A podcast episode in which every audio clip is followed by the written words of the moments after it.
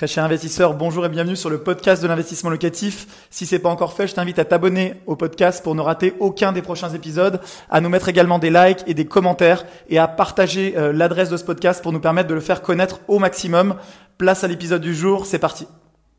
On va voir et on va lister ensemble toutes les taxes, les impôts que vous devez payer quand vous détenez de l'immobilier. La première taxe, elle s'applique lors de l'achat. On appelle ça des droits d'enregistrement qui se montent en réalité à 5,8 à 6% du montant de l'acquisition. Ces droits sont souvent appelés frais de notaire à tort. En fait, on les appelle frais de notaire puisqu'ils sont collectés par le notaire. Les frais de notaire, vous le savez, sont d'environ 8% du montant du bien et ces 8% incluent tout simplement 6% de taxes qui sont collectées par les différentes collectivités de l'État. Donc, dès l'acquisition de votre bien, vous commencez immédiatement à payer des impôts. Vous payez déjà 6% d'impôts sur le montant du bien, ce qui est énorme. Et c'est la première taxe que vous payez, mais malheureusement, pour les investisseurs immobiliers, ce n'est pas la dernière.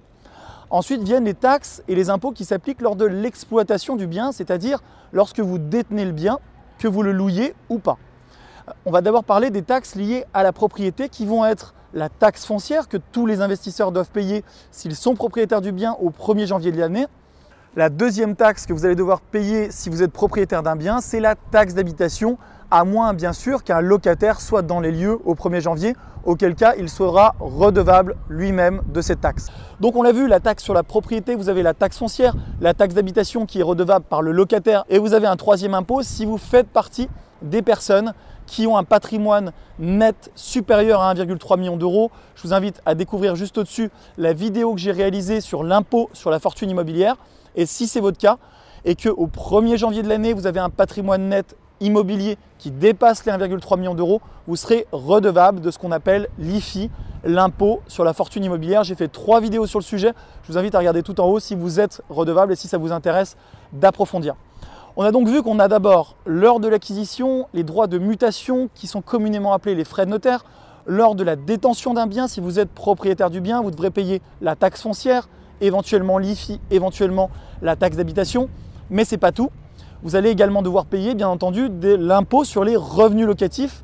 Donc là, on a plusieurs catégories de revenus locatifs. Selon que vous exploitez le bien en location vide, ce qu'on appelle donc des revenus fonciers, ou en location meublée, et dans ce cas, ce sont des revenus BIC, bénéfices industriels et commerciaux. Dans les deux cas, vous serez bien entendu imposé sur vos revenus locatifs. Donc on aura un calcul qui sera fait. Il existe divers abattements, si vous êtes au régime micro, vous avez un abattement de 30% par exemple pour le micro foncier, 50% en location meublée si vous faites du micro BIC, ou si vous êtes au régime réel, après bien entendu, imputation de tous les frais, déficit et amortissement, par exemple dans le cas du LMNP réel. Dans ces cas-là, je vous invite à jeter un coup d'œil à la vidéo que j'ai faite où j'explique absolument tout sur le LMNP réel qui va s'afficher juste au-dessus de moi et où on rentrera beaucoup plus dans le détail de ce régime, mais ce n'est pas le sujet de la vidéo. On l'a donc vu, pour récapituler, lors de l'acquisition, vous avez des droits d'enregistrement, qu'on appelle aussi des droits de mutation, qui sont donc des frais, des impôts que vous allez payer d'environ 6% de la valeur du bien. Chaque année, en tant que propriétaire d'un bien, vous allez payer la taxe foncière, éventuellement l'IFI, éventuellement la taxe d'habitation. Lors de l'exploitation du bien, vous allez payer donc de l'impôt sur les revenus locatifs générés selon le régime d'impôt, bien entendu selon le type de détention. Si vous le détenez en société, c'est encore une fois des impôts d'entreprise qui sont différents si vous le détenez en propre des revenus fonciers ou des revenus BIC.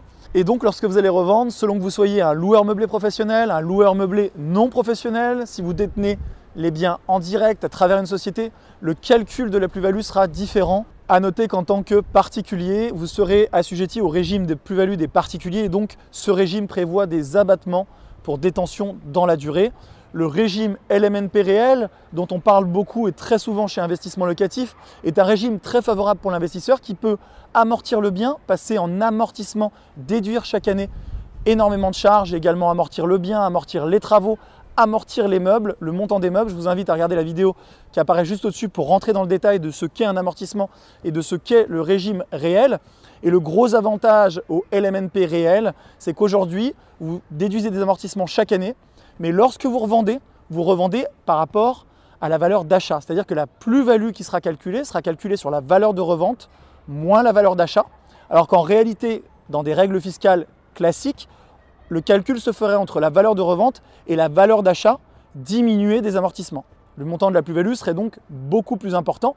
Et c'est d'ailleurs le cas lorsque vous êtes loueur meublé professionnel ou par exemple que vous exploitez le bien, que vous revendez le bien en SCI à l'IS.